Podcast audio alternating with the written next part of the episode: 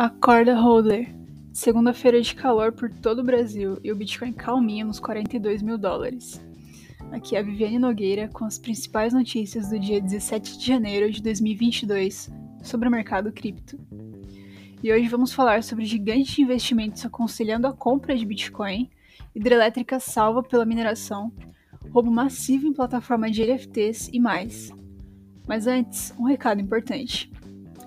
Precisa de dinheiro? Gaste em real e guarde seu Bitcoin. Use crédito com garantia cripto e aproveite os juros mais baixos do Brasil. É só na Rispar, né? Nos Estados Unidos, foi marcada uma audiência para explorar as ramificações do consumo de energia incorrido por operações de mineração de criptomoedas. Com a investigação, intitulada Limpando as Criptomoedas: As Implicações Energéticas da Blockchain, o governo pretende aprender sobre o consumo de energia das blockchains. Enquanto isso, na Ásia, a autoridade monetária de Singapura divulgou novas diretrizes para limitar a veiculação de anúncios relacionados a criptomoedas.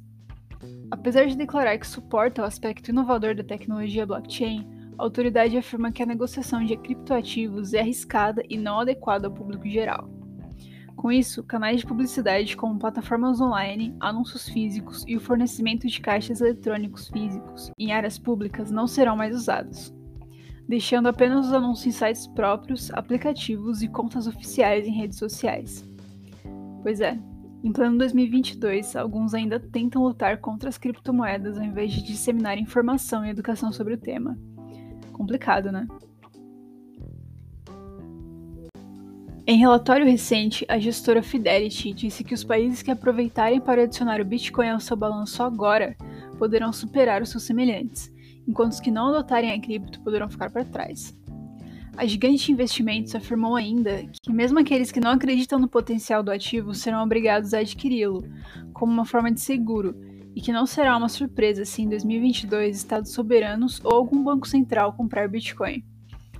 É, essa é a aposta de muitos, inclusive, né? A mineração de Bitcoin salvou uma usina hidrelétrica de mais de 30 anos na Costa Rica. A Data Center CR opera com a força do rio Poás, que fica a 35 quilômetros da capital. Com a redução do gasto de energia elétrica durante a pandemia, o governo do país decidiu não suspender a compra de energia da usina. E a solução que o dono, Eduardo Cooper, encontrou foi a mineração de Bitcoin.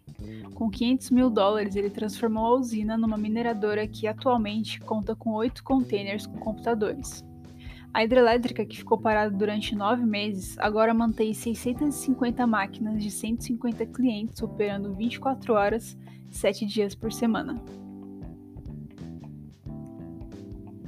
Hackers roubaram cerca de 18 milhões de dólares em criptomoedas das carteiras da Limpo, plataforma de NFTs esportivos da Animoca Brands. A plataforma revelou que foram invadidas por volta de 10 hot wallets e 165,2 milhões de limpo market token, LMT, foram roubados. Em seu perfil no Twitter, a Limpo aconselhou aos usuários por hora não negociarem o token e informaram que estão estudando como recompensarão a comunidade. A criptomoeda derreteu, alcançando um recuo de até 97%. No momento, o token que valia 11 centavos de dólares está em 0.005, segundo dados do CoinMarketCap. Em dezembro do ano passado, o Banco Nacional da Suíça testou por três dias na rede financeira do país o uso de uma moeda digital de Banco Central, ou CBDC, junto a outros cinco gigantes bancários: Citigroup, Credit Suisse, Goldman Sachs, Hypothecar Bank, Landsberg e UBS Group. Segundo a Bloomberg, o teste teve como objetivo identificar as complexidades práticas, questões legais e implicações políticas da emissão de CBDCs no atacado, e incluiu transações interbancárias, política monetária e transfronteiriça. No Brasil, o real digital está em fase de estudos desde 2020 pelo Banco Central. O mercado cripto, em sua maioria, no entanto, não vê tantos benefícios nessa classe de ativo, devido à sua natureza centralizada, como dinheiro físico, e o poder do governo sobre seu patrimônio.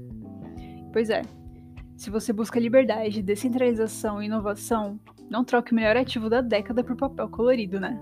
Chama Rispar e Hold.